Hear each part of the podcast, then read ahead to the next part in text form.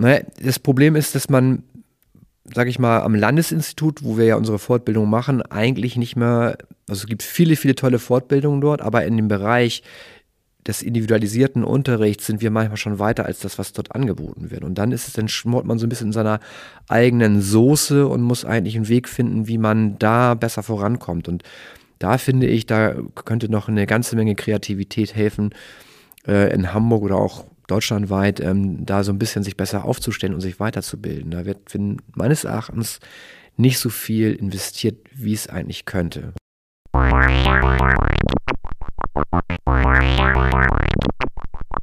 Hallo und herzlich willkommen zu Rundgang Reformschule. Heute geht es um Baustellen. Wir reden ja immer darüber, dass Reformschule sich auch immer selber weiter reformieren muss, aber wie geht das eigentlich? Wir wollen das heute mal unter die Lupe nehmen, anhand von ein paar konkreten Baustellen an der Wir. Die Wir ist die Winterhuder Reformschule in Hamburg. Das ist die Schule, an der ich und Lisa auch Eltern sind und unsere Gäste auch herkommen. Ich bin Timo Knöpper. Und ich bin Lisa Winter. Ich habe zwei Kinder hier an der Winterhuder Reformschule. Und heute machen wir Baustellenbesichtigung mit, möchtet ihr euch mal vorstellen? Ich bin Heino Schäfer. Ähm, ich arbeite hier an der Schule als Abteilungsleiter für die Stufe 11 bis 13 und äh, bin hier so seit elf Jahren inzwischen. Mhm. Ich bin Frank Herold und ich arbeite in der Primarstufe und bin hier seit sieben Jahren und bin aber auch Vater von zwei Kindern, die hier auch in die achte und in die dreizehnte Klasse gehen. Cool, dann seid ihr zusammen quasi volljährig hier mit 18 Jahren Schulzugehörigkeit. Das ist ja lustig. Gut, genau. Heute soll es um Baustellen gehen. Ähm, wir haben, können ja mal vielleicht erstmal anfangen zu sammeln. Was gibt es für Themen oder Herausforderungen, die im Schulalltag so da sind? Na, ich glaube, dass das ähm, was man ja auch schon in den vorigen Podcasts auch gehört hat, dass natürlich Reformschule eigentlich eine Dauerbaustelle ist. Und wir, glaube ich, dadurch, dass man sich ja immer wieder erneuern muss, aber da, dadurch, dass auch man immer wieder aktuelle Themen, die man ja so, sowohl im, im Unterricht als auch in der Struktur einfach irgendwie da gerne aufnehmen möchte, halt immer dran arbeitet. Und dadurch ist natürlich schon, das glaube ich so vom, vom ja, Gegebenen her, dass es halt einfach eine Dauerbaustelle irgendwie ein bisschen ist. Mhm. Ja, und es ist einfach ein kreativer Prozess. Ne? Also das ähm, Schöne daran ist, man hat nicht so irgendwann mal so ein System entwickelt, das steht dann da und ab dann arbeiten wir das so ab und so, so funktioniert das dann. Also es ist einfach, weil, äh, also ich merke in der Oberstufe, äh, am Anfang habe ich immer gedacht, wir sind ja noch eine junge Oberstufe, das sind wir inzwischen gar nicht mehr. Ähm, aber es sind ja immer wieder neue Schülergenerationen. Und ähm, dann merken wir manchmal, dass so die, die Antworten, die wir vor acht Jahren gefunden haben, vielleicht, dass die damals auch richtig waren, aber das jetzt vielleicht nicht mehr so stimmen. Und dann muss man das wieder abgleichen. Haben wir mal ein konkretes Beispiel. Also ich fange mal an, Projektarbeit. Wir haben immer äh, von Projektarbeit gelebt. Und äh, wir haben auch immer äh, in ähm, Rhythmus des Schuljahres eingebaut, dass wir so Projektphasen hatten, wie die Einstiegsprojekte zum Beispiel. Das ist immer ein ganz großes Thema. Aber wir haben jetzt gemerkt, dass äh, in den Oberstufenprofilen, das macht ja die Hamburger Oberstufen aus, dass wir Profile haben, die äh, mehrere Fächer vereinbaren, äh, ver verbinden, ähm, dass da zum Teil die Projektarbeit zurückgegangen ist weil ähm, in der Fachlichkeit wir leicht davon eingefangen werden, was ist für die Abiturprüfung wichtig, was muss man an Schwerpunktthemen unbedingt abgehandelt haben, welche Bereiche müssen in, äh, in Bio zum Beispiel abgehakt sein. Und äh, dadurch vergisst man manchmal äh, den Fokus darauf, ähm, was ist eigentlich die Leitfrage unseres Profils Warum arbeiten wir als Fächer überhaupt zusammen? Was wollen wir eigentlich, sei es das Gesundprofil oder das kulturelle, ganz egal. Ähm, was wollen wir eigentlich insgesamt bearbeiten, wozu die Fächer nur einen Beitrag leisten mhm. sollen? So. Und da haben wir jetzt zum Beispiel so einen äh, Anschwung gemacht, äh, zu sagen, wir, damit wir auf jeden Fall sicherstellen, dass die äh, Profile auch ähm, Semesterprojekte machen, ähm, machen wir so durchgehend so verschiedene Projekttage, an denen kein Fachunterricht stattfindet, sondern äh, dieses Projekt stattfindet. Das ist jetzt so ein Versuch, wo wir auch durch die ersten Fehler gehen und äh, die aufarbeiten und überlegen, wie machen wir es beim nächsten Mal. Ähm, das macht Spaß. da sprichst du aber auch schon das, das, die nächste Baustelle, die ich so bezeichnen würde, an, dass es zur Oberstufe hin immer verschulter wird. Also ich glaube, es herrscht so ein Konsens, dass es in der Grundschule eigentlich am besten läuft mit dem fächerübergreifenden und freien Lernen und zur Oberstufe bis zum Abitur immer weiter verschult wird hier noch. Das ist die ewige Baustelle unserer Oberstufe, tatsächlich. Mhm. Weil das die Stufe ist in der Schule, die am meisten durchgeregelt ist von Fachanforderungen zu Stundenauflagen, äh, Belegauflagen.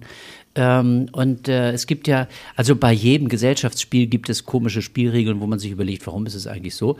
Und äh, für die Oberstufe heißt die Spielregel APO-AH, das ist die Prüfungsordnung für die allgemeine Hochschulreife, die ist nicht lebendig sondern da gibt es ganz spezielle, also gibt es ganz bestimmte Vorgaben, die dem lebendigen Lernen entgegenstehen. Also ich sage mal ein Beispiel.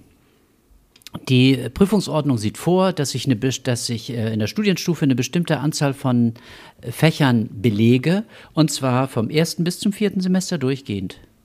Es ist nicht die Vorstellung, äh, zum Beispiel für ein allgemeines, äh, für ein Allgemeinwissen, dass ich zum Beispiel zwei Semester Religion und zwei Semester Philosophie ähm, kombiniere, um da in Ethik ähm, das zu verbinden. Nein, äh, es mhm. muss äh, durchgehend sein. Ich muss ein künstlerisches Fach wählen, aber eins, was ich alle vier Semester durch äh, belege.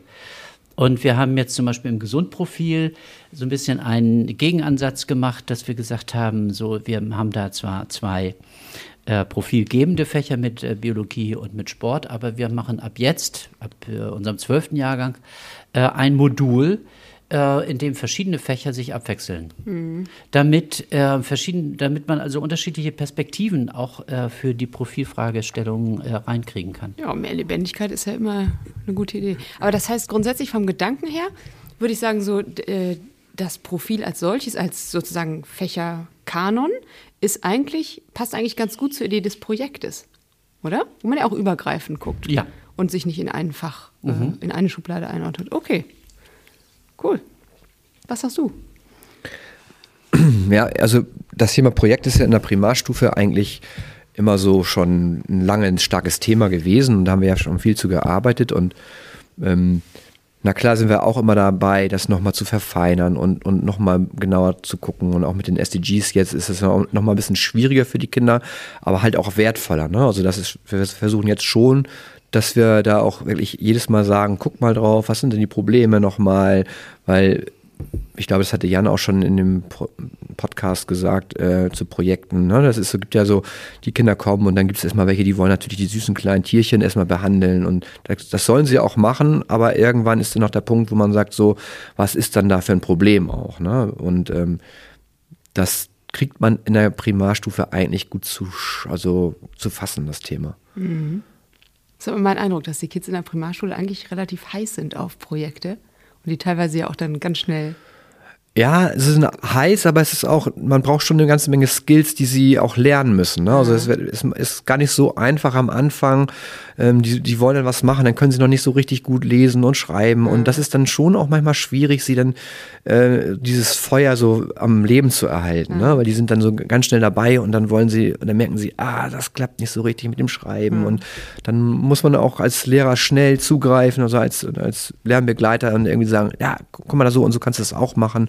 Also die iPads, dass sie jetzt was einsprechen können, sind da auch eine große Hilfe bei. Also da sind dann diese Medien auch echt toll, dass wir das jetzt so haben. Ne? Die kann man, ähm, das ist doch ein bisschen leichter als äh, das, was vorher war, wo man immer nur zwei Computer in der Klasse hatte und dann tippen musste, was sie auch noch nicht konnten.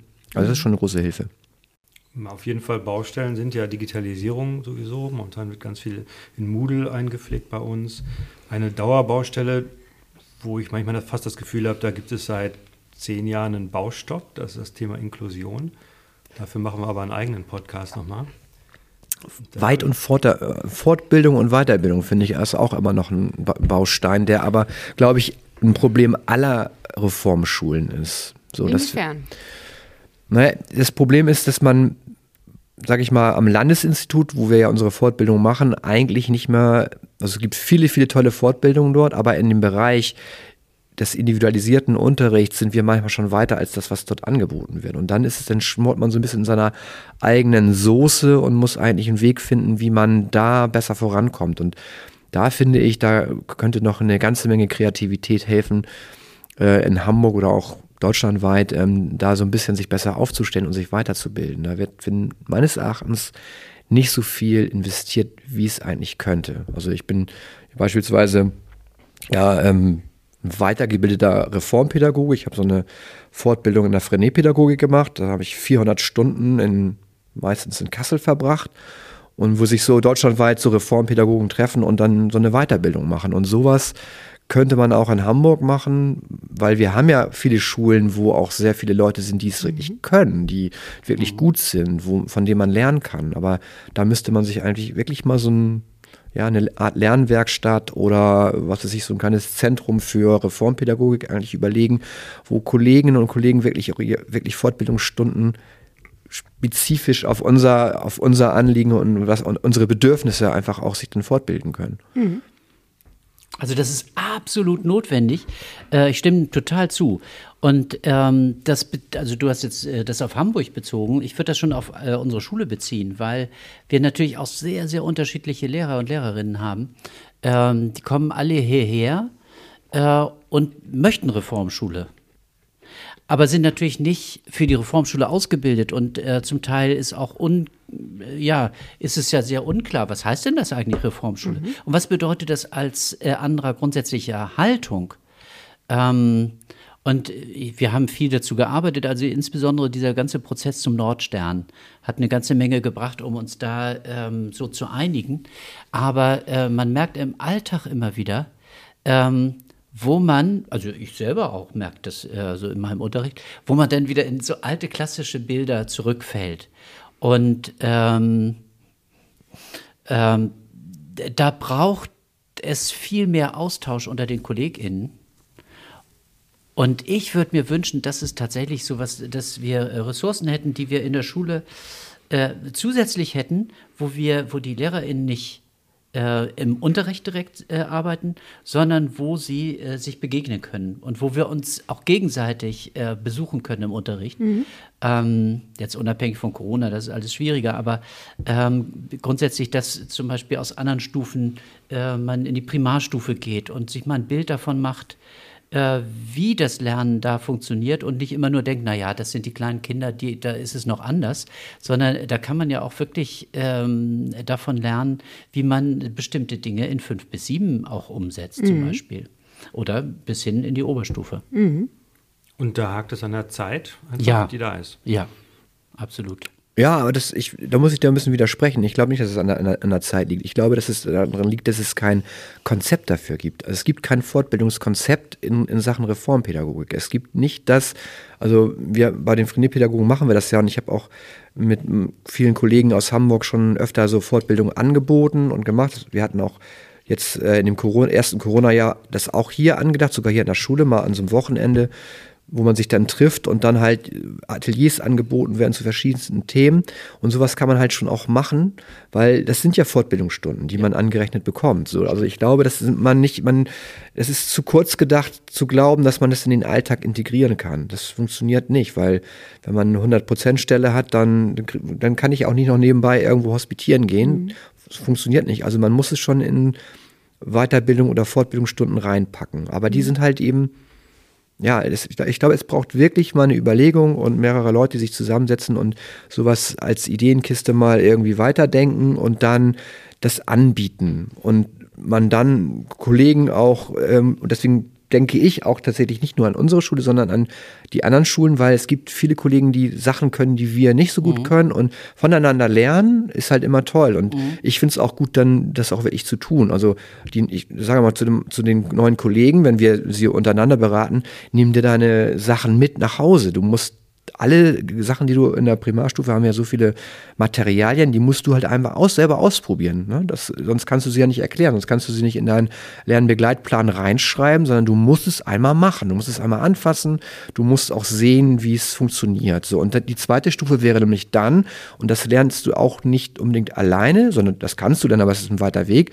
Aber es ist schön, wenn man von erfahrenen Kollegen gesagt bekommt, wenn du das so und so in deinem Unterricht äh, implantierst, ne? also äh, so den Kindern sozusagen so beibringst und den Kindern das irgendwie so in den Arbeitsplan reinschreibst, du das verankerst oder so oder das mit irgendwelchen, was weiß ich, ähm, Zertifikaten irgendwie nochmal am Ende abschließt, dann ist das halt eine runde Sache. Also das, das kannst du, das weißt du halt nicht am Anfang. Mhm. Ne? Das muss man halt einfach lernen und, und äh, ausprobieren. Ne? Und deswegen bin ich immer so ein Freund davon, sich zu treffen und das wirklich zu machen. Und dann macht es auch Spaß und dann mhm. macht auch eine Weiterbildung Spaß. Und das ist immer das, warum ich manchmal nicht so gerne ins LI gehe, weil man viel sitzt und hört und konsumiert und am Ende gehst du raus und weißt aber nicht, wie sich das anfühlt und wie du es machst. So, mhm. ne? Und das ist ja auch unser Ansatz mit den Kindern. Mach es, tu es. Ne? Mhm. Ähm, also, Ganz kurz, was ist Frenet-Pädagogik? Celestine Frenet war ein, ein französischer Reformpädagoge, der ähm, ja so gibt ja eine Menge Montessori, Peter Petersen und so und da reiht er sich halt einfach ein. Mhm. Das heißt, zusammenfassend würdest du sagen, Fort- und Weiterbildung ist eine Baustelle oder ist eine, ist eine große Baustelle in deinen Augen und hätte aber durchaus auch Potenzial für eine Menge, ja, äh, Entwicklung und Spaß. Ja, und ich, ich glaube, das ist ein, für mich ist es eines der Hauptbaustellen, weil ich glaube, dass sie viele andere Baustellen in der Reformpädagogik in der Schule auch wegmachen würden. Also die, wir haben ja eine große, große Fluktuation, viele neue Kollegen, die reinkommen, die aber nicht so richtig wissen, wie sie es eigentlich machen sollen, die, die das selber erstmal mühsam lernen müssen. Und wir haben ja Mikrofortbildung. Es ist ja nicht so, ne, wir, wir haben ja viele Sachen, Schilf und das sind alles, alles tolle Sachen, die man noch braucht. Aber nochmal so ein Tick weiterdenken und nochmal so ein bisschen nochmal einen Platz zu schaffen, wo man wirklich nochmal so Handwerkszeug wirklich an die Hand bekommt und das lernt und es selber tut, das wäre, glaube ich, echt eine, eine super, wie soll man das nennen, wenn man Baustellen wegmacht. Ist sowas nicht eigentlich sowas in der Wirtschaft nicht eigentlich auch gang und gäbe? Das, Total. Ich meine, da werden die Leute doch viel mehr eingewiesen und so. Man hat immer das Gefühl, Schule wurde immer so ein bisschen vernachlässigt. Naja, ne? sicher, also äh, ist bei uns auch so. Es gibt ein richtiges Onboarding, das ist strukturiert, da gibt es einen Verantwortlichen, da gibt es Paten, da wird auch nachgefasst, welche Module, Elemente hat derjenige oder diejenige jetzt gesehen und gelernt. Der wird trainiert sozusagen im, was du auch sagtest, im, im mhm. Doing selber. Ne? Ja. Also das ist, äh, denke ich, ganz normal. Und was, was du gerade sagtest, so der Austausch zwischen den Kollegen oder auch mal über die Schule hinaus, da dachte ich so an die, ich glaube in der Psychotherapie ist das auch so, dass sich Therapeutinnen und Therapeuten, die treffen sich auch regelmäßig. Zu so einer Intervision heißt das, glaube ich, ne, um sich auszutauschen oder auch zu einer Supervision. Und dieses Reflektieren über das eigene Lehren oder die Lernbegleitung, das ist ja vielleicht was, was jedem gut täte. Ne? Und nicht nur isoliert vor der Klasse zu stehen oder in der Klasse zu sein. Ich stehe ja nicht unbedingt vorne, aber äh, sondern eben in Austausch dazu gehen. Aber so ein, so ein gutes Konzept könnte ja alles verbinden. Das könnte ja einerseits so ein, so ein, übergeordnetes Konzept sein und dann aber auch so Kleinigkeiten, sage ich mal, wie dass man mal eine Stunde damit reingeht oder so. Das wäre dann vielleicht ein Element des Ganzen. Also ich habe ähm, ziemlich viel hospitiert, ähm, jetzt hier in diesen, seitdem ich hier in dieser Schule bin, nicht so, aber davor schon, weil an der alten Schule haben wir uns ja auch aufgemacht, so ein bisschen in die Reformpädagogik zu gehen und ähm, fing an mit Ganztagsschule zu werden. Und dieses Hospitieren und zu gucken und sich auszutauschen mit anderen, anderen Schulen und anderen Kollegen, das hat mir so viel also gebracht, weil ich dann dachte so, ach, das ist noch interessant mhm. und das ist noch interessant und das noch und dies noch und dann kann man es auch vertiefen, weil mhm. ich glaube, das braucht man auch. Ne? Und deswegen wäre es auch schön, so voneinander zu lernen, also auch also untereinander hier in dieser Schule, aber auch von anderen Schulen, die mhm. vielleicht Bereiche anders machen. Ne? Und mhm. das ist so ein mhm. mühsamer Prozess, sonst das immer selber, selber zu entdecken. Man entdeckt mhm. dann irgendwann in seinen eigenen Räumen nicht mehr so viel neue Sachen. Ne? Das ist, deswegen muss man immer mehr wieder über den Tellerrand blicken und äh, sich mit anderen vernetzen. Sind das ganz konkrete Unterrichtsinhalte oder sind das mehr Methoden, die man dann so aufschnappt oder alles zusammen? Das, ich glaube, das, das kannst du gar nicht so festmachen. Das sind manchmal so kleine Sachen wie beispielsweise so Unterrichtsorganisationssachen oder sowas. Ne? Du gehst da rein und das, bist irgendwie völlig begeistert, wie jemand da sein, äh, was weiß ich, seine sein Management macht, äh, irgendwie Kindern was übergibt und äh, wie, wie, Kinder bestimmte Rollen reinschlüpfen und äh, Sachen übernehmen. Das habe ich mal irgendwie gesehen. Oder Morgenkreis gestalten mit bestimmten Feldern, die, die wir noch nicht so hatten oder so. Also ganz verschiedene Sachen ja, können es sein. Das, das, kann man vorher gar nicht unbedingt planen, was man da mitnehmen will. Ich weiß zum Beispiel, äh, ich bin in Bielefeld gewesen am Oberstufenkolleg und ähm, da ging es, ich weiß gar nicht mal, um welche Frage das ging, das habe ich nicht mehr behalten, aber ich habe behalten, äh, wie die ihre Projektarbeit ähm, kontinuierlich begleiten, dass es da also zwei LehrerInnen gibt, die dafür zuständig sind, ähm, Projektanträge äh, anzunehmen, zu genehmigen und, ähm, und so weiter, weil es eben auch ein Konzept gibt, dass es immer Projekte gibt. Ähm, und das, das hat, hat mich wahnsinnig beeindruckt, dass man da einfach Leute hat, die dafür zuständig sind. Und ähm, jetzt haben wir sowas auch bei uns. Also wir haben ja den Projektrat, äh, den äh, SchülerInnen eingefordert haben vor drei Jahren. Die haben sich hingestellt und gesagt, wie kann das sein, dass wir in der Oberstufe äh, gar nicht mehr äh, unsere Projekte selber organisieren. Wir haben jetzt einen Projektrat und da sind äh, im Moment drei SchülerInnen drin und zwei Lehrerinnen die gemeinsam als Gremium ähm, ja die, die Schaltstelle für Projekte sind. Und das, ähm, das sind so Sachen, ja, die, die man mitbringt, äh, wenn man andere Schulen besucht. Also ich bin auch unbedingt dafür, ähm, auch andere Schulen, äh, ob es die Jena Planschule ist oder äh, andere Schulen äh, im Bundesgebiet mehr zu, zu nutzen und unsere ähm, Vernetzung, die wir haben, zum Beispiel im Bütz, ähm, dafür zu nutzen, dass, dass auch SchülerInnen ähm, mal an andere Schulen reisen, sich das angucken und Inspirationen mit, äh, mitbringen. Ja, cool. Also du bräuchtest gar nicht mal unbedingt ähm, Vorträge im Sinn von hier kommt Input, Input, Input, der ist durchstrukturiert, sondern einfach eine Bühne für einen Austausch ja. oder ein Forum für einen Austausch. Also ich habe also auch noch ein Beispiel. Ich war mal in der Kinderschule Oberhavel, das bei Berlin, und das da hatten die dann Klassenkonferenz gemacht, nicht Klassenkonferenz, Kinderkonferenz gemacht. Und ähm, da war ich völlig begeistert, wie, weil da, da saß kein Lehrer dabei, ne? Da war, also wir durften zugucken, sondern das haben die komplett selbst gemacht. Also da gab es Präsidenten, die das geleitet haben und das fand ich richtig gut. So. Mhm. Wie alt waren die? Ähm, die waren eins bis erste bis sechste Klasse gemischt. Ne? Und ähm, dann hatten sie Klassenrat und dann, ich hatte bis, wir hatten immer so einen Briefkasten in, in meiner Klasse und da hing es dann so, hing immer offen dran. Ne? Also ich kritisiere, ähm, ich, ich lobe, ich kritisiere, äh, ich schlage vor. So. Und dann waren immer so kleine Zettelchen drunter und es konnte jeder sehen, ich kritisiere dies und das.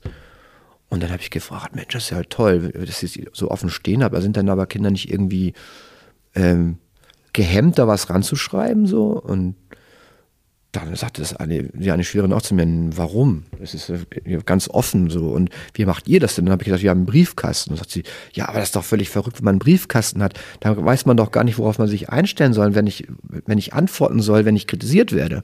Ich muss es doch wissen, wenn ich kritisiert werde. Und das hat das war für mich so einleuchtend, so eine, so eine, Ne, so eine Blackbox, wo man nicht weiß, was kommt da eigentlich raus. Und so, so eine Dinge, die schnappst du dann auf mhm. und sagst, dann kannst du dich selber verändern und, und, und äh, seitdem habe ich es halt auch immer so gemacht, weil ich es so, mhm. so toll fand und es läuft gut. Mhm.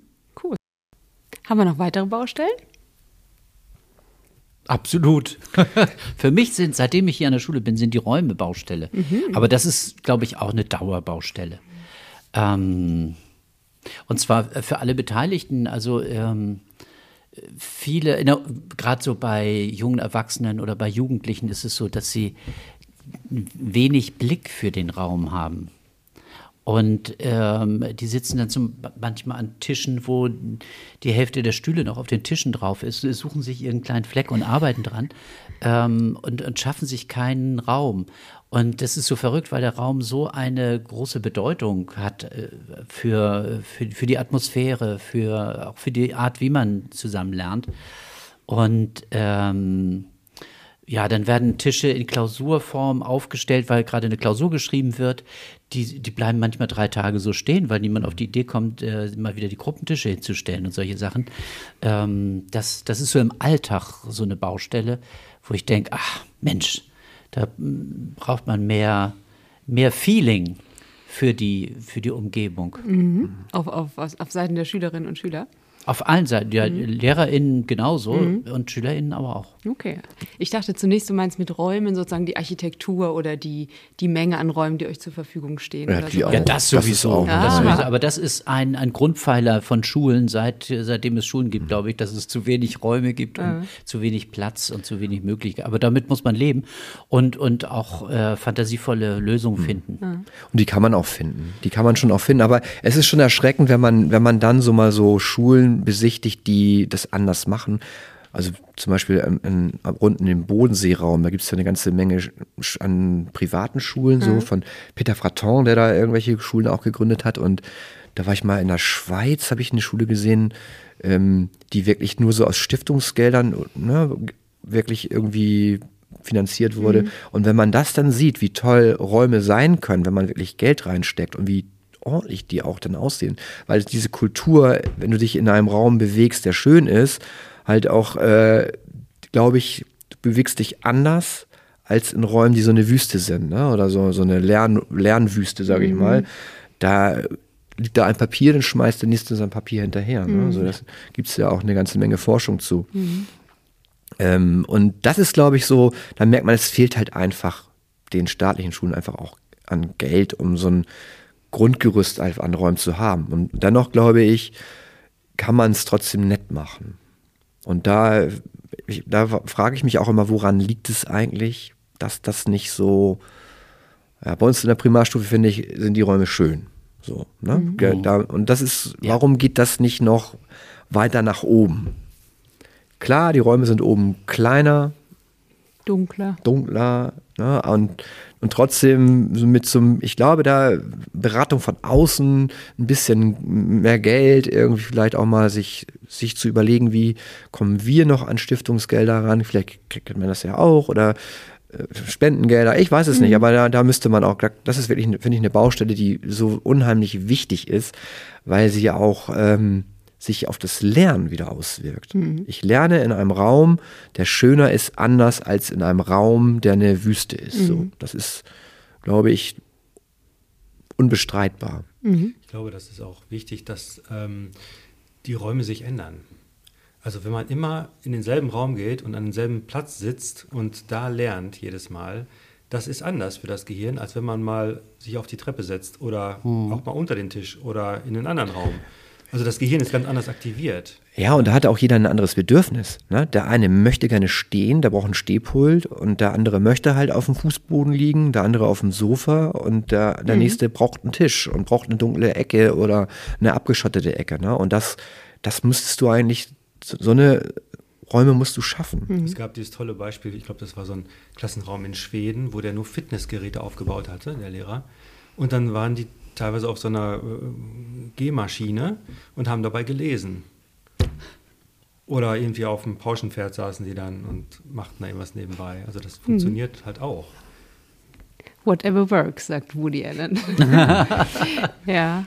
Okay, aber Räume, ja, finde ich gut. Vielleicht ähm, kenne ich so aus meinem beruflichen Umfeld. Also Themen, ein Thema wird dann besser, wenn es erstmal eine Relevanz hat. Also wenn sich alle einig sind, das ist überhaupt ein Thema. Und wenn es jemanden gibt, der den Hut dafür aufhat.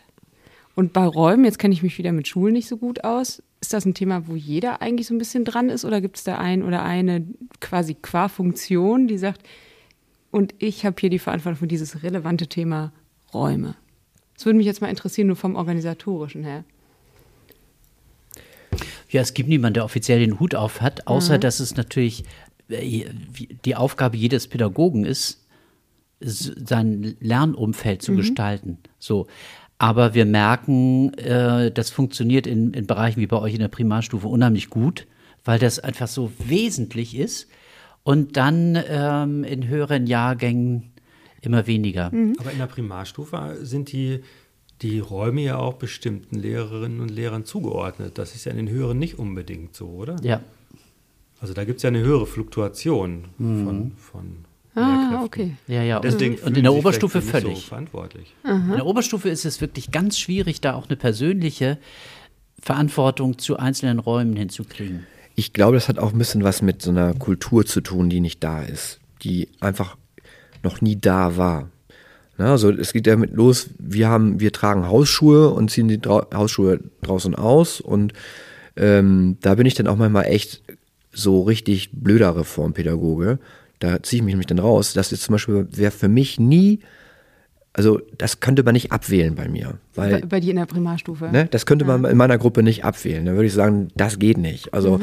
weil das braucht man einfach. Also man muss mal barfuß laufen dürfen, man muss mal auf dem Teppich liegen können und das geht mit Schuhen halt einfach nicht, weil es mhm. Dreck reinbringt. Ne? Weil die draußen rumlaufen im Matsch und dann mhm. kommen sie mit ihren Schuhen rein. Und das sieht man manchmal, wenn man in die höheren Klassen geht, wie da der Boden aussieht. So, das ist, die haben ja keine Lust, die Schuhe auszuziehen. Das kann man ja auch verstehen.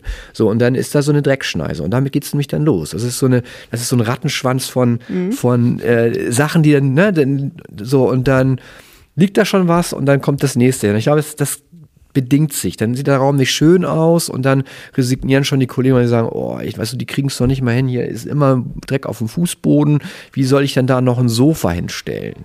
Ja, mhm. Dann ist das Sofa ja verdreckt so. Und ich glaube, so, so entsteht dann so eine, so eine Haltung, die ähm, das verhindert, da so Gehirnschmalz reinzupacken und wirklich zu sagen, ich versuche es einfach mal ganz anders zu machen.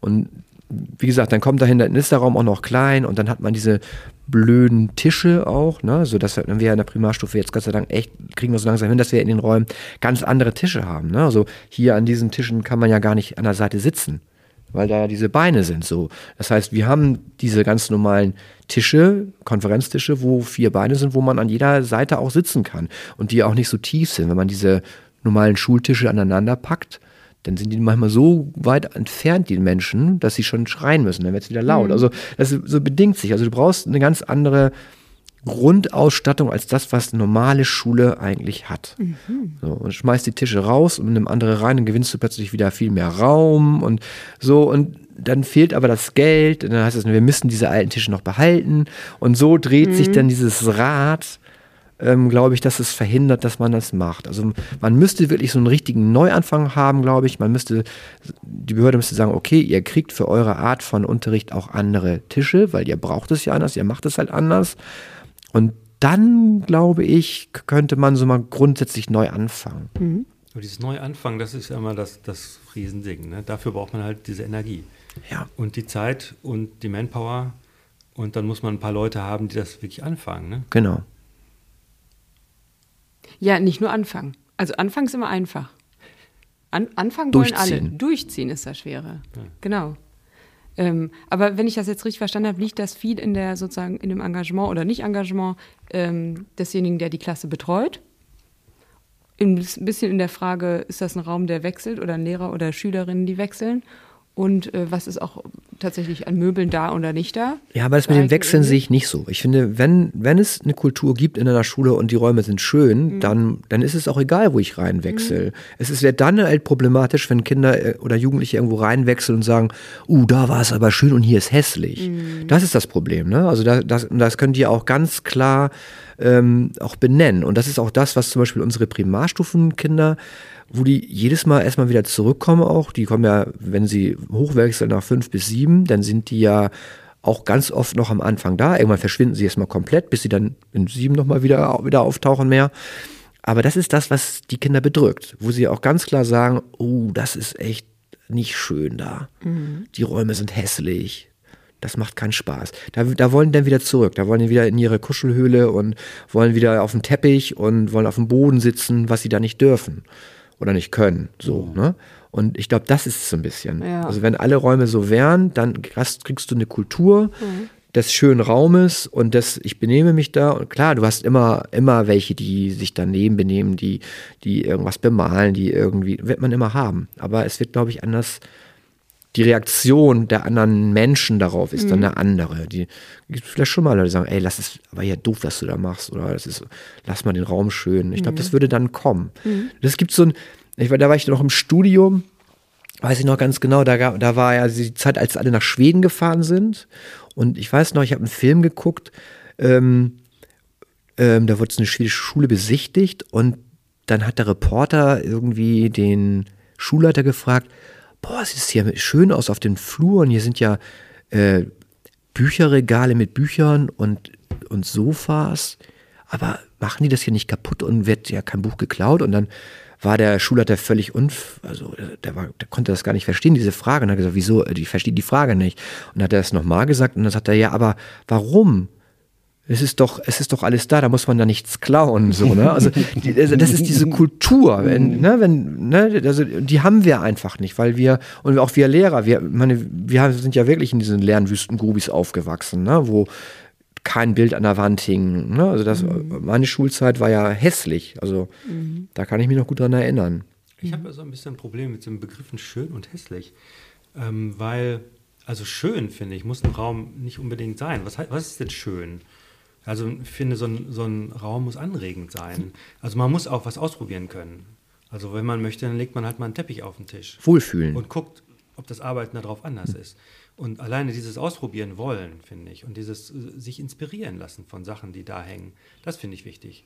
Also ob ich das, also ich will das nicht in schön und hässlich. Nee, ich auch nicht, aber es ist Wohlfühlen. Also, also für mich ist es wohl, der Wohlfühlbegriff. Also ich glaube, ja. ich muss mich irgendwo wohlfühlen und es muss auch, es muss auch was ermöglichen. Ne? Da gibt dir, also du, es, der, der Raum muss dir dem unterschiedlichen Lerner irgendwie, auch dem Lerntypen, auch so was ermöglichen, was er braucht.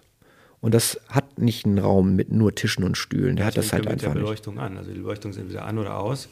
Und sie kommt immer von oben und äh, man kann nicht irgendwie in der Ecke mal eine kleine Stehleuchte anmachen und das andere abdunkeln so ein bisschen mehr oder so. Mhm. Und das sind so einfache Sachen, die man ausprobieren kann. Mhm. Aber auch da fehlen, fehlt einfach so dieser Experimentierwille oft. Ne? Oder ich meine, das meiste davon ist ja nicht besonders teuer, wenn man das ausprobieren würde.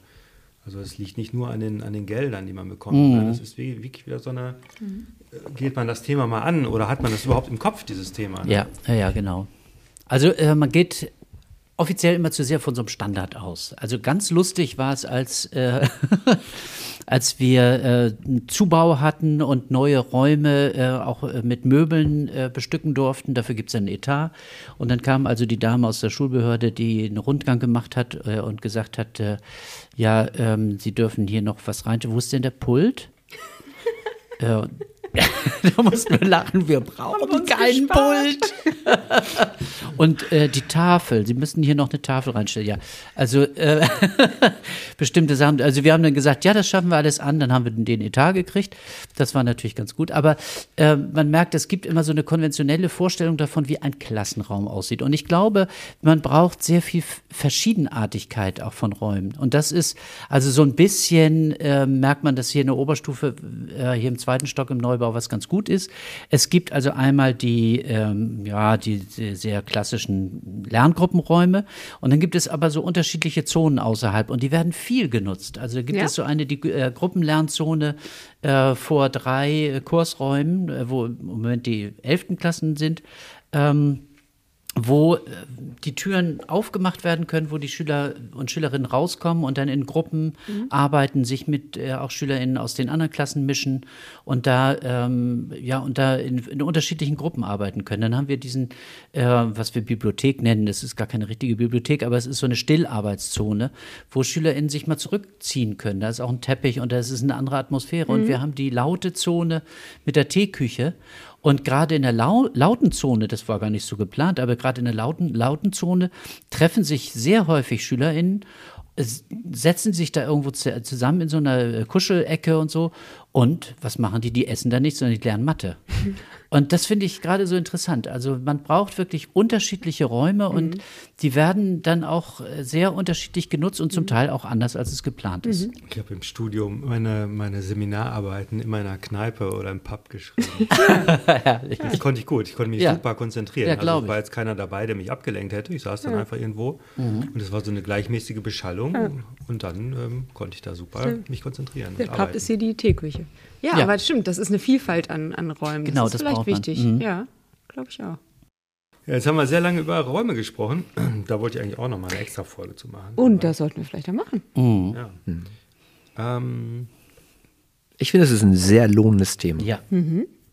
Ich hätte noch eine, eine, ich finde noch Schülerbeteiligung ist auch, oh, finde ja. ich, immer noch ein Thema, was man gut nochmal betrachten, beleuchten könnte. Also ich finde, Jetzt gerade so durch Corona ist da natürlich auch, glaube ich, so ein bisschen so ein Rückschritt gewesen. Obwohl auch nicht unbedingt, weil ähm, ich glaube auch viele viele Themen durch die, durch die Medien natürlich, da waren die Schüler natürlich echt weit voran und haben, glaube ich, gerade so in der Oberstufe und in den höheren Klassen, ne, da konnten die, glaube ich, nochmal so ein paar Akzente setzen. Ähm, durch das Können und durch die ganzen Skills, die sie da irgendwie auch haben. Aber so grundsätzlich, glaube ich, könnte man da noch mehr machen. Also, was weiß ich, dass die mehr anbieten an Ateliers oder ähm, sich einfach mehr einbringen können.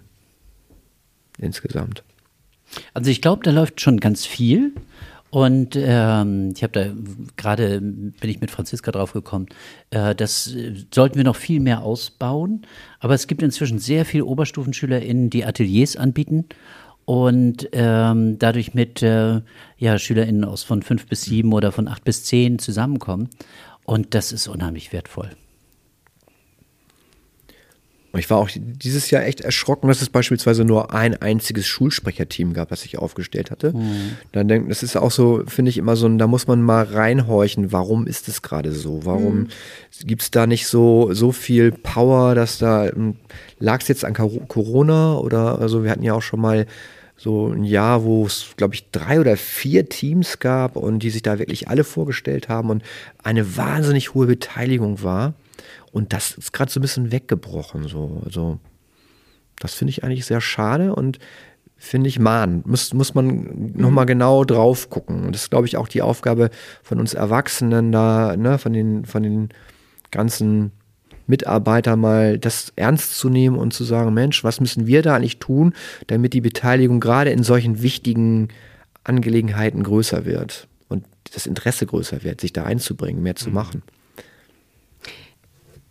Früher gab es klassischerweise bei mir jedenfalls in Bayern die Schülerzeitung.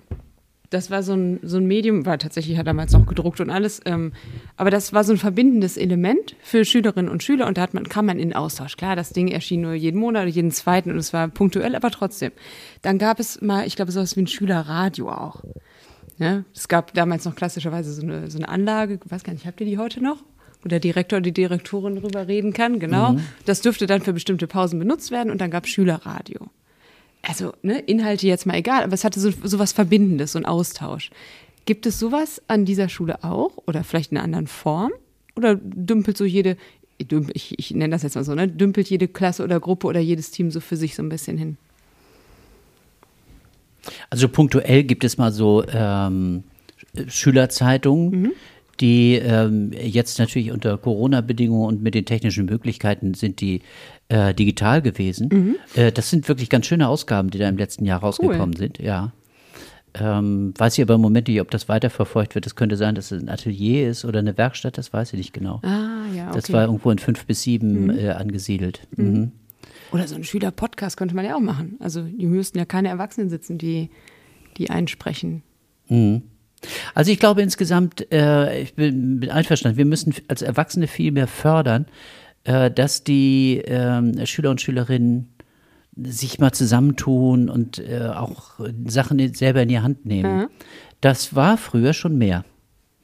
Und äh, es ist natürlich jetzt so ein bisschen durch äh, Corona schwieriger geworden, weil wir die Kohortenregelung haben. Also mhm. Schüler können nicht einfach durch die Schule laufen und überall mal in die Klassen gehen und was besprechen oder ansagen und so. Das war früher einfacher. Das kommt hoffentlich bald auch wieder. Aber ich glaube, mh, mm, äh, wir, wir müssen ihnen auch Raum geben, was weiß ich, dass wir sagen, so zum Beispiel die, ähm, der Schülerrat, äh, die dürfen mal die kriegen einen Tag schulfrei, um irgendwo hinzugehen äh, und ein, ein Seminar zu machen, mhm. was äh, von, was weiß ich, von unseren Verbindungslehrern oder so mhm. begleitet wird und äh, wo sie einmal Spaß haben, aber auch äh, an bestimmten Themen arbeiten können und selber setzen können. Es muss ja nicht immer nur Lehrerkonferenzen geben, sonst können ja auch die äh, die Schüler und Schülerinnen selber äh, nochmal was entwickeln und zu sagen, was, was ihnen wichtig ist, also überhaupt sich zu artikulieren und so. Also wir haben natürlich auf jeder Stufe so von der Kinderkonferenz bis zum Oberstufenrat auch immer jeweils die Treffen der KlassensprecherInnen, aber so insgesamt, glaube ich, muss man das noch mehr fördern. Mhm. Hm. Wir haben ja auch beispielsweise in, in der Gremienarbeit, da hatten wir ja auch bei Doc 16 waren noch wahnsinnig viele Schüler dabei, Schülerinnen und jetzt gar nicht mehr. Also jetzt, da ist ja gerade wirklich eine gähnende Lehre Und das wäre mir schon ein Anliegen, dass wir da einfach wieder mehr die Anliegen der Schülerinnen auch einfach wirklich ähm, würdigen und die auch da zunehmen, weil das sind echt die Experten auch zum Teil. Ne? Es sind viele Sachen, wo die einfach richtig gut sind, also auch Digitalität. Ne? Ich meine, da warum sind da so wenig dabei? Also das, das, ist, das sind alles so Themenfelder, die, mhm. wo die wirklich gut sind, wo die was zu sagen haben. Ähm, man konnte es auch bei dem Podcast hören mit den Schülerinnen. Mhm. Ne? Das war grandios. Also da merkt man, Mann, die haben echt was zu bieten und sollten da einfach echt mehr wieder von uns eingeladen werden, das zu tun. Mhm. Ich habe noch eine gute Baustelle. Ich habe die äh, mir so aufgeschrieben viel Arbeit verpufft.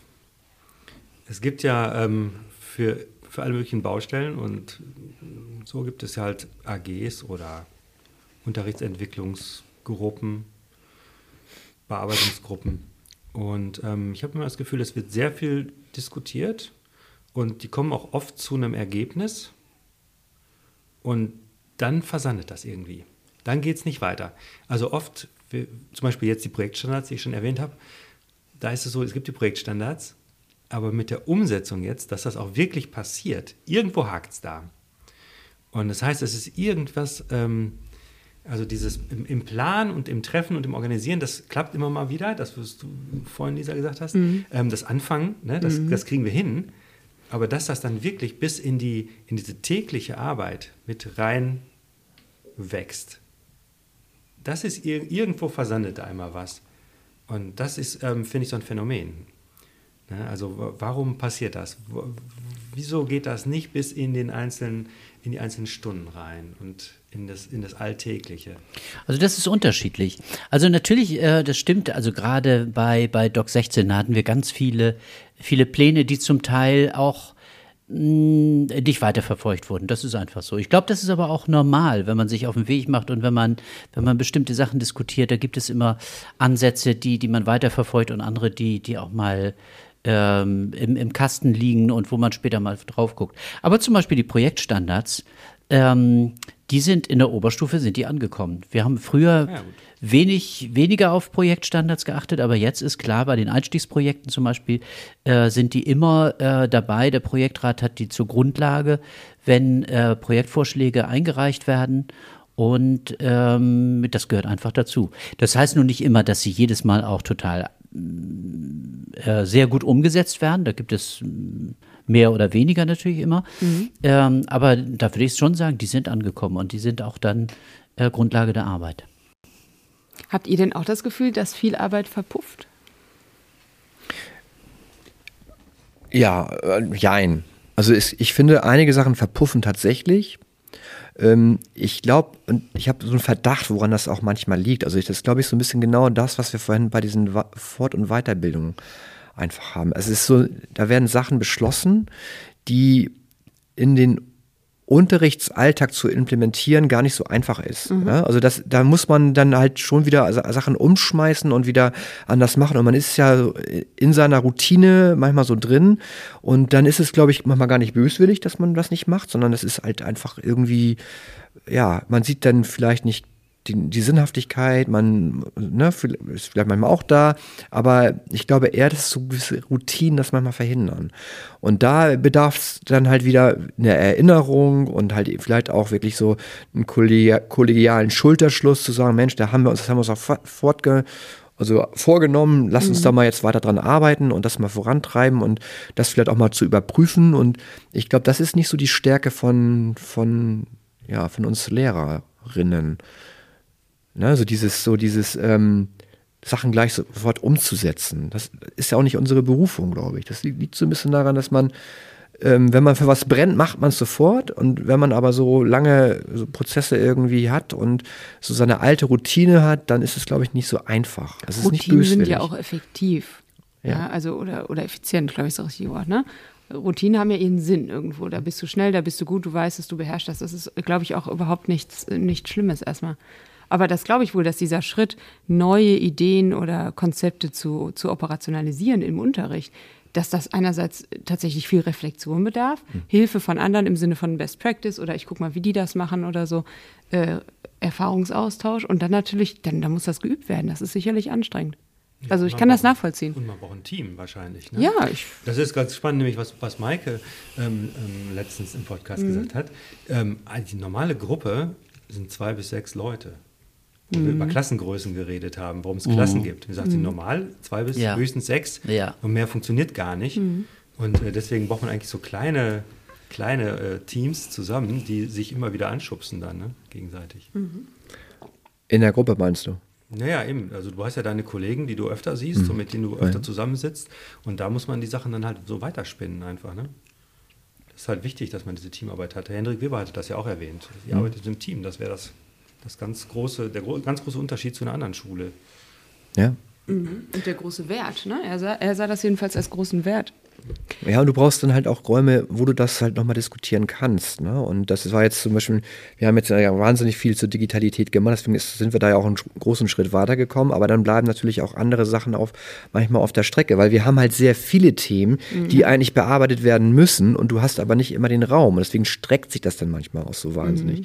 Da brauchst du wahnsinnig lange, bis du bestimmte Themen, die du mal irgendwann angefangen hast, wirklich qualitativ äh, dann anfangen kannst. Ne? Du willst ja auch nicht irgendwas, äh, ich bin auch ein Freund von Anfangen und ne, damit zu starten, aber bestimmte Dinge kannst du halt nicht starten, wenn sie nicht final wirklich mhm. gut gedacht sind dann auch. Ne? Und dann braucht es halt auch seine Zeit, bis du dann wirklich sagst, so, oh, jetzt da müssen wir jetzt mal starten. Mhm. Gibt es denn an der Schule eigentlich dann so Rückzugsräume, wo sich so kleine Lehrergruppen auch mal reinsetzen könnten? Also wie für die Schüler, die sagen, hier haben wir einen Raum, da können die sich mal zurücksetzen, wie eine Sofaecke, weil da können wir einfach mal ein bisschen was ausbaldowern oder so. Nee? Also ich glaube nicht. Das ist, nee, es ähm, gibt Besprechungsräume, aber so sehen sie auch aus. Ja. Es sind nicht so, es sind, nicht hat nicht den Pappcharakter. Ja, ich, ich, denke eben, es gibt, es gibt hier ein, ein Lehrerzimmer, aber da, da fällt das dann schwer. Da kommen ja, ständig Leute rein und raus ja. und ja. Ne, also ein Rückzugsort ist das nicht. Wir brauchen einen Schulpub. Ja. ja. Das wär's. Ja. ja. Da ist dann auch mein Traum von der Zapfanlage ja, wir haben ja das Café Olé. Das ist ja, geht so ein bisschen in die Richtung, aber das ist so ganz unten in der Ecke. Mhm.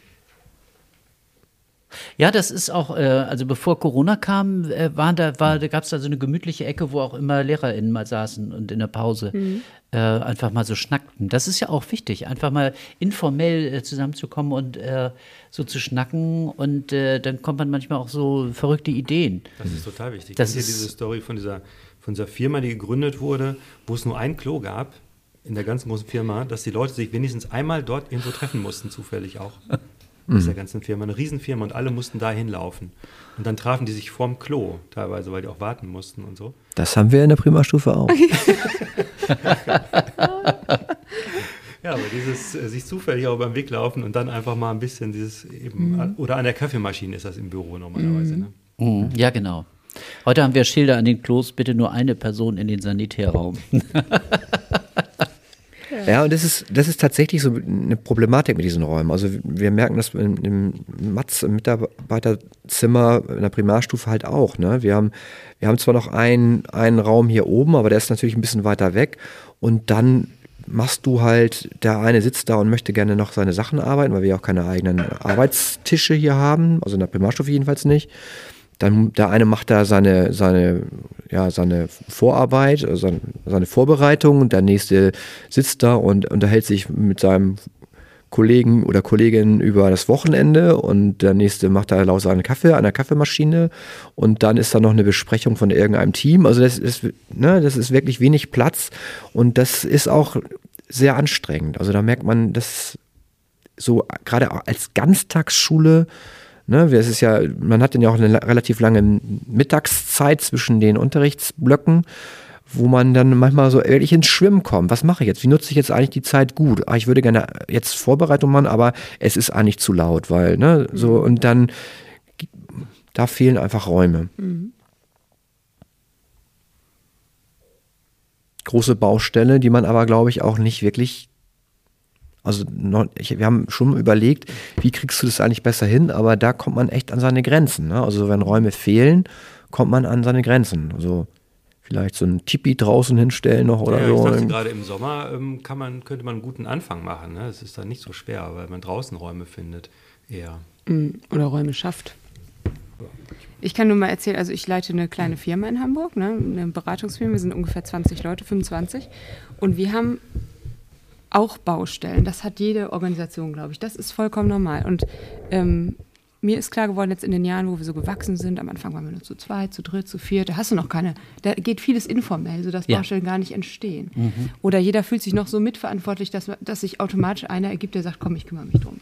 So, und dann wird das immer größer und diese Schule ist ja wirklich groß ne, als Organisationsform. Und da ist mir irgendwann aufgefallen, es braucht immer einen, egal wie die Baustelle ist, immer einen, der sich hauptverantwortlich fühlt. Das heißt nicht, dass der oder diejenige alles macht. Ja, der kann dann Themen delegieren oder Leute mit einbinden, aber einen, der sich verantwortlich fühlt und wo auch alle wissen, das ist der oder diejenige, die verantwortlich ist. Und bei einigen Themen dachte ich gerade, so wie Räume, ne, das ist klar, das liegt viel in der Person des Lehrers, der diesen Raum betreut und so, aber wenn, wenn man so ins Schwimmen kommt und gar nicht richtig weiß, bei wem liegt denn da eigentlich die Verantwortung für, das ist immer schon so ein erster Hinweis für, das kann gar nicht gut werden.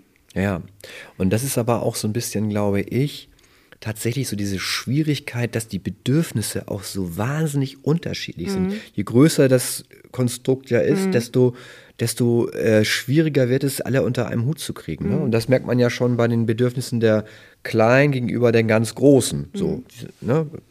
Das Bewegungsangebot, die einen wollen mehr chillen, die anderen wollen sich mehr bewegen. Und Klar. da kommen wir ja schon auf dem Schulhof manchmal in den Pausen, kollidiert das halt. Ne? Also es ist zu klein dann manchmal für zu viele Klein, Menschen. zu voll, ja.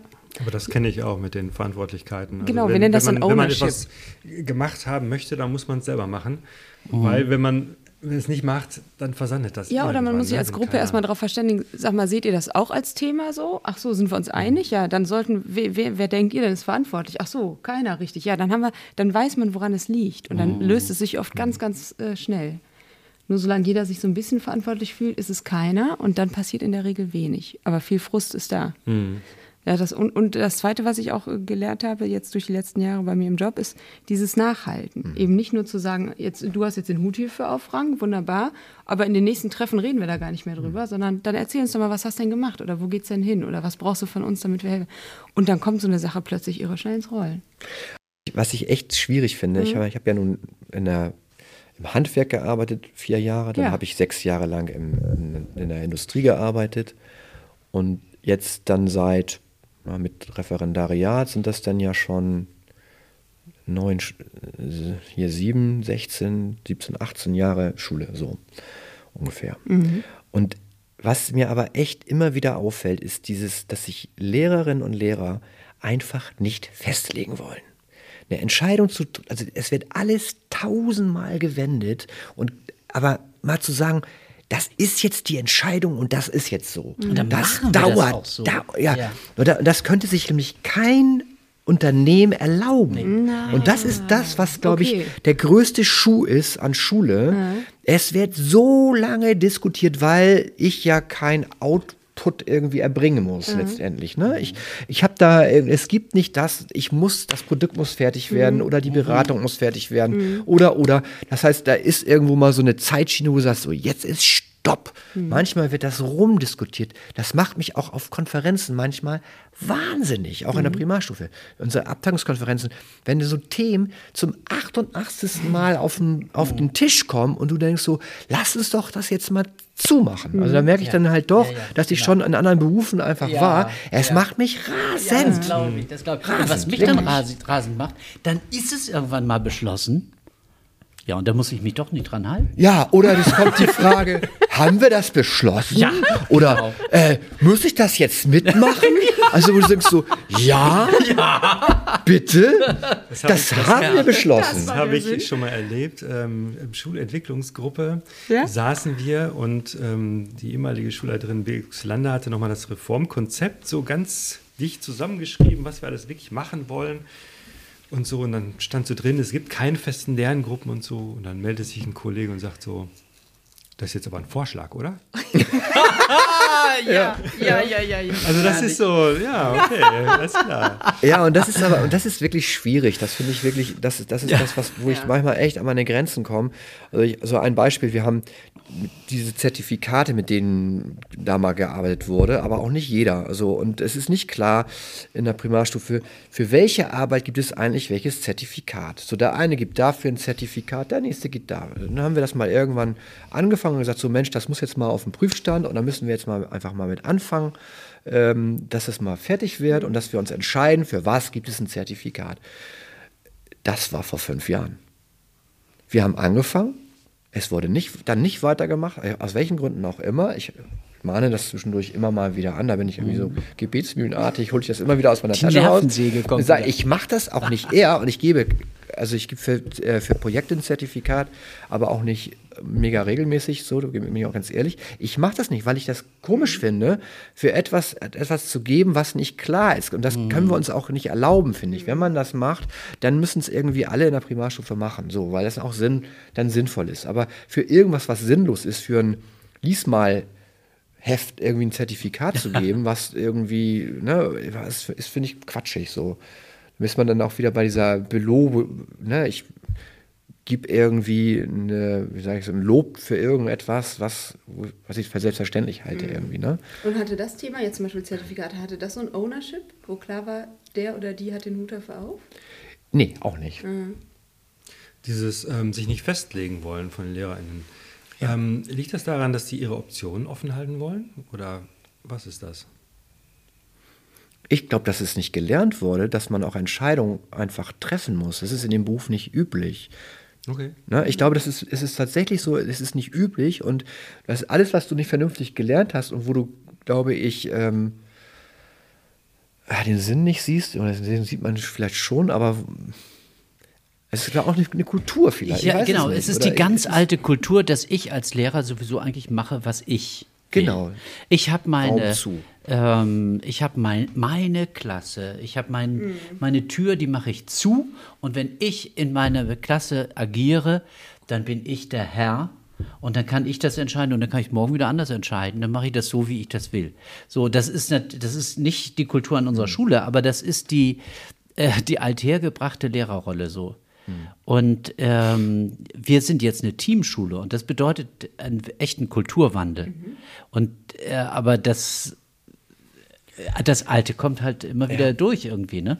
Ja, und ich glaube, dass auch bestimmte Tools fehlen. Ja? Ja, ich, also, also beispielsweise, ich weiß, dass wir ähm, bei der Airbus hatten wir immer so einmal in der Woche hatten wir auch ein Teamgespräch und es war irgendwie völlig klar, es gibt ein Rotationsprinzip, wer das macht. Das, damit ging schon mal los. Also es war immer so, jeder musste mal dafür sorgen, dass ein Kaffee gekocht wird, ähm, dass die Punkte vorher aufgeschrieben werden, was brauchst, was, was wollen wir besprechen, ne? so irgendwie. Und dann gab es noch in jeder Gruppe Verantwortlichkeiten. Genau das. Der eine war für den Maschinenschrank zuständig, der nächste war für, für die Arbeitsaufträge, die abgeschnorchelt werden. Wir hatten alle den gleichen Stand. Ne? Das war, war so ein Team, ich weiß gar nicht, wie es hieß irgendwie, aber so ein bestimmtes Team, Teammanagement, was man da hatte. Ne? So, und ähm, jeder war für irgendwas zuständig. So. Und das war klar, nach, einem bestimmten, nach einer bestimmten Abfolge von drei Monaten oder einem halben Jahr, ich weiß es nicht mehr genau, wechselt das. So. Und, ne, und das hatte alles so seine, seine, so, so einen festgelegten Charakter. So. Und das gibt es hier halt nicht. Wir haben da keine. Also hier ist so, wenn du einmal Hurra schreist, ich mach das, übernehme den Job, dann hast du ihn an der Backe, weil ihn keiner mehr haben will. Ne? So, so übertriebener, überspitzt. Ne? So, machst du, äh, ne? so, und es gibt da irgendwie keine, keine festgelegten Regeln. Es gibt da nicht irgendwie zu sagen, mit dem und dem Instrument überprüfen wir das nach einem halben Jahr oder nach einem Jahr. Ähm, wir, wir brauchen bestimmte äh, Regelmäßigkeiten oder sowas. Und das gibt es halt einfach nicht. So. Ja, Rutschst das du sind so einmal rein. Ne? Genau, Also- so, und das ist, glaube ich, so in, in Wirtschaftsunternehmen ist es halt klar geregelt, weil es halt auch diese Regelung braucht, weil Ja. du am Ende irgendwie was verkaufst oder irgendwas so, ne? Das braucht es halt so. Und, und hier gibt es das halt nicht, weil es da diese Kultur nicht gab, wie du schon sagst, weil es früher halt anders war mhm. und weil man auch, glaube ich, gar nicht so viel miteinander gearbeitet hat. Und da, da wäre es halt gut, nochmal wirklich auch so Fortbildung zu kriegen, wie managt man sich das? Also was jetzt zum Beispiel ja auch, glaube ich, in einen, die eine Frage war an, an, an die Schulleitung, warum ist eigentlich Schulleitung nur mhm. aus Lehr besteht sie aus Lehrern? Warum gibt es da nicht noch einen mhm. Manager so, ne? Mhm. Oder irgendwie jemand, der BWL hat oder mhm. keine Ahnung. Ja, oder und das genau und das fehlt hier auch Leute, die da Ahnung von haben und sagen, wenn wir das so und so machen, mhm. dann kommen wir schneller zum auch qualitativ gut zum Ziel. Mhm. So, so was fehlt uns. Das, das lernen wir nicht gelernt. Wir haben bestimmte Tools wissen wir nicht, ja. wie, wie es funktioniert. Ne? Ich habe das heute noch auf Twitter gelesen ähm, irgend so eine Initiative, ich glaube, das war aber nicht in Deutschland, ähm, dass Lehrer ähm, eben für ein Jahr in Unternehmen gehen. Einfach. Ah, es werden okay. LehrerInnen gesucht, die in Unternehmen gehen für ein Jahr lang. Für ein Jahr? Für ein, für ein Jahr. Ein ganzes Jahr, zack, ah, in Unternehmen. Ich kannte es für Und, so ein paar Wochen so als, äh, als Praktikum. Nee, also, also ich glaube, das ist auch sinnvoll, dass das ein Jahr mhm. ist. Ähm, ich glaube, da kriegt man auch eine andere Arbeitshaltung so ein bisschen. Also ich will jetzt wirklich nicht mhm. irgendwie das so kritisieren oder so, aber ich, ich bin ja auch selbstständig und wenn ich weiß, ich habe hier ein Projekt und das will ich umsetzen, dann setze ich das um. Und ich habe das Gefühl, an der Schule wird sowas erstmal im Gremium diskutiert und dann, ja, wir werden jetzt nicht fertig, deswegen besprechen wir das in sechs Wochen wieder. Und dann wird es wieder besprochen und wieder besprochen und bis, bis man eine Neuerung hier aus dem Quark kriegt also das, das, da, teilweise denke ich auch so, puh, ne, das, das, würde eigentlich so in einer, also in einer so in einer ja.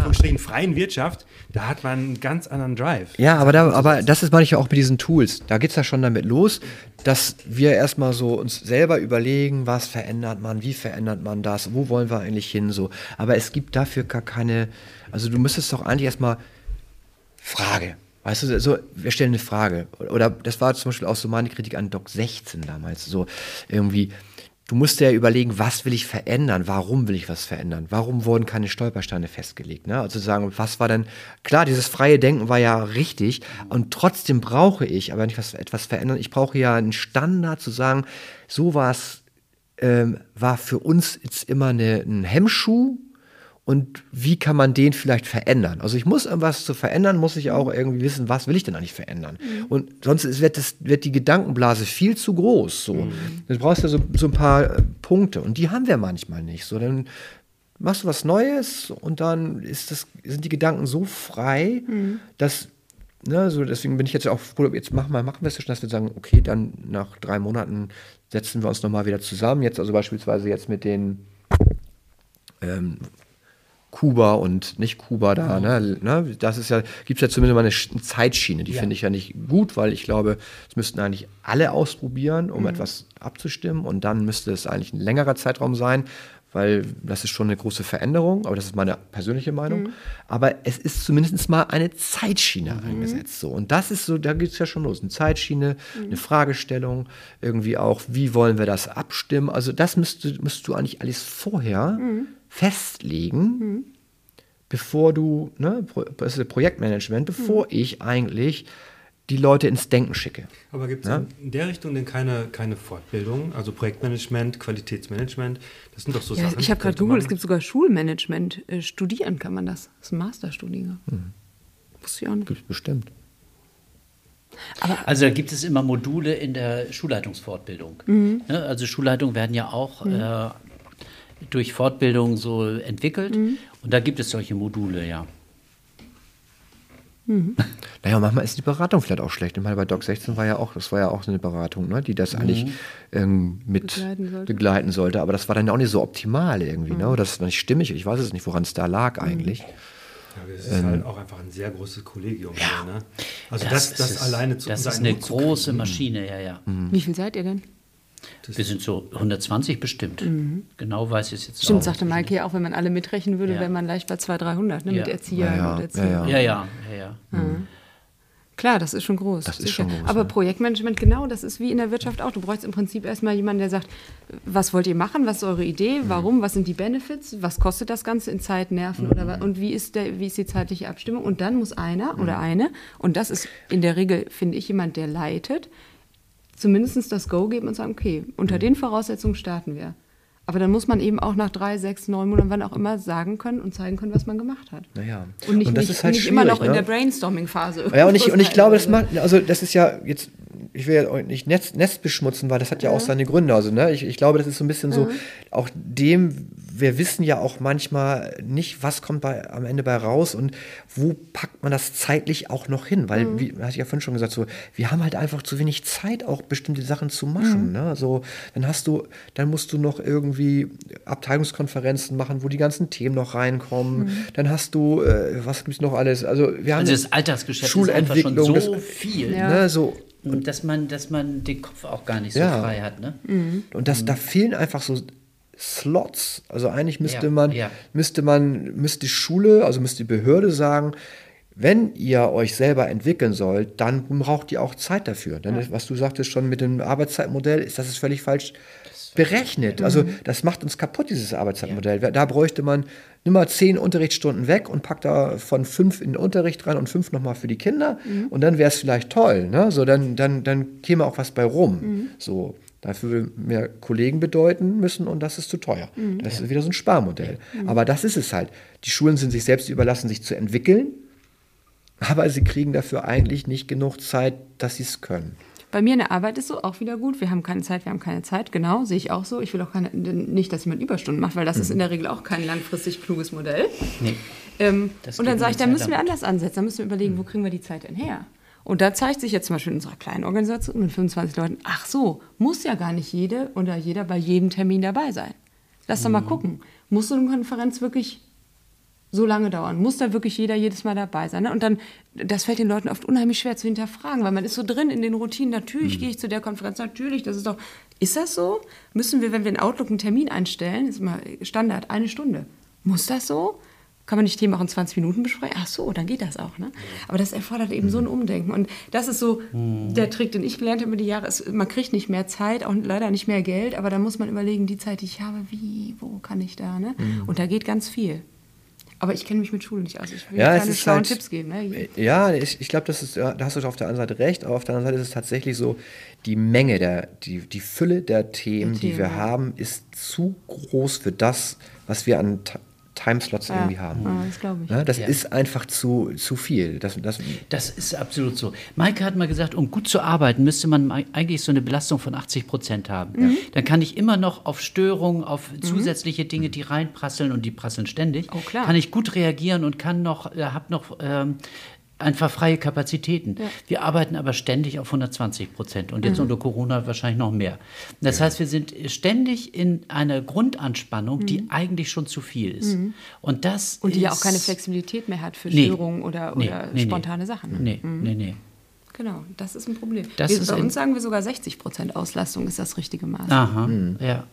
Und das ist schon gewagt, wenn man wenig Geld hat. Ne? Und dann Aber hast du noch- Das funktioniert gut. Und dann hast du auch noch, das habe ich, haben wir nämlich letztes, das haben wir, saßen wir mit ein paar Kollegen zusammen und dann haben wir auch so überlegt, wir haben ja auch so wahnsinnig viele Teilzeitkräfte. Das darfst du ja auch nicht vergessen. Die arbeiten, was weiß ich, 30, 40 Stimmt, ja. Prozent, ne, so sag ich mal, das, und für die ist das echt ein Problem. Die kommen dann einmal in der Woche in die Schule, so einen Tag manchmal oder anderthalb Tage und ähm, für die fühlt sich das dann manchmal so richtig doof an, wenn sie dann auch noch in irgendwelchen Konferenzen. Konferenzen Ja.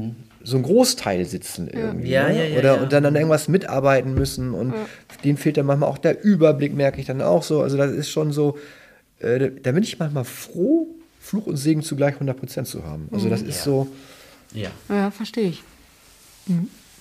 das ist schon, glaube ich, echt schwierig. Oh ja, ist es. Und gleichzeitig glaube ich, man könnte so viel machen. Ja, natürlich. ja, ich, Du sie schon ja, wieder. natürlich. Nee, aber es ist, ist ja schon so. Guck mal, Wirtschaftsunternehmen müssen sich, wie du gesagt hast, die haben Druck von außen. Ne? Andere Systeme haben auch Druck von außen. Das muss nicht Geld sein und Kunden, das kann was anderes sein. Schule hat ja wenig den Druck in Qualität zu messen und einen Output zu liefern. Und deswegen ist das so. Da, das, so ein System ist von Haus aus einfach erstmal träger und das ist auch nicht schlimm. Ja. Aber deswegen glaube ich, da wäre so viel rauszuholen mit relativ kleinen Tools oder Gadgets oder einfach mal, weiß ich, Strukturen. Ja, das ist, so- bei uns kommt ja immer die, denn hier, wie heißt sie noch, die Schul, Aufsicht, nee, die Schulaufsicht nicht. Wie heißen die? Mal gucken, wie der Unterricht läuft hier. Wie heißt denn das noch? Ach, die- Schulinspektion, die ne? Schulinspektion, Die ja, Schu ja, ja, es kommt eine Schulinspektion und guckt sich an die Qualität von Unterricht, aber guckt sich nicht an die Qualität von äh, Schulentwicklung. Wird ja ein bisschen mitgeguckt, glaube ich, ne? So, aber irgendwie. Da, Na, ich finde die, äh, die Fragen, die Sie, die Sie bearbeiten, das ist schon sehr komplex. ich finde das super. Ich Die- finde die- auch die Schulinspektion richtig gut. Ja, Also ich ja, finde ja. das, ich bin da ga- gar nicht so, Klingt so ein schlimm, Typ. das Wort, Nein, finde das Ja, ja, nicht das schlimm, ist aber nicht so, der Inspektor kommt und oh Mir Gott. kam halt nur so die Idee, das wäre auch gut, eine Inspektion zu kriegen für genau solche Themen. Wie Ja. sieht es eigentlich hier aus? Ist es schön? Ja. Ne? Oder ist es, wie du sagtest, irgendwie praktikabel oder wie auch immer? Ne? Also da- das wird ja gar nicht geguckt irgendwie. Oder auch wie sehen die Prozesse Toiletten aus? Ne? Also da, das gucken sie gar nicht. Da guckt die Behörde nicht. Nee, da gucken Sie lieber nicht hin. Ja, genau. So, und das wäre aber das wäre das, was, man eigentlich bräuchte. Also ein Ja. Blick von, ne, so anders so. Und, Oder Wirtschaftsleute, die kommen, so wie ihr, und sagen so, ich gucke mir das mal an von der anderen Seite. Wie ist das organisiert? Ja, so eine wo gibt es eigentlich ne, nochmal so Reibungsverluste und, und wo könnte man nochmal, das wäre spannend eigentlich. Hört mal, es hat wirklich Spaß gemacht. Total toll. Ja, fand ich auch. Und ist das nicht irre, wenn man einmal anfängt, drüber nachzudenken, was man. Also mir geht das Dann holt jedenfalls mal so. was raus, ne? Ne, man denkt immer, wow, man könnte doch so viel jetzt direkt mal starten. Ja, ich finde, es gibt auch diesen Moment, wo man plötzlich nicht so in diesem üblichen Trott ist, wo man immer an den Sachen so ein bisschen weiterarbeitet, sondern plötzlich kommt so eine große Idee irgendwann vorbei und sagt, man könnte aber auch. Und dann geht plötzlich so der Kopf auf. Ja. Und dann hat man plötzlich auch die Motivation und diese Begeisterung von den Leuten da. Auch dass Energie und Euphorie entsteht durch Aufbruch, durch ähm, große Themen, Ja. durch, durch einen Purpose, sagt man ja oft oder so. Oh Gott, sorry, ich habe immer diese englischen Wörter alle, ne? Aber da hast du, du siehst da so einen so einen- so einen Sinn drin. Ja, genau. Und dann hast du Energie und dann gehen die Sachen völlig einfach. Ja. Wenn es dann um so Detailfragen geht, wie machen wir Zertifikate oder nicht, das ist dann eher so eine operative Frage. Ne? Ist da wirklich so viel Sinnhaftigkeit eigentlich hinter? Nee, vielleicht eigentlich nicht und so. Und schwupps fehlt die Energie oder die Euphorie.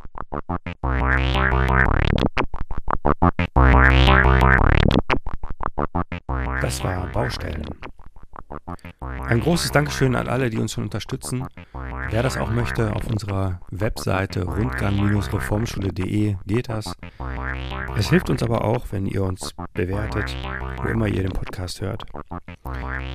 Vielen Dank fürs Zuhören und schönen Tag.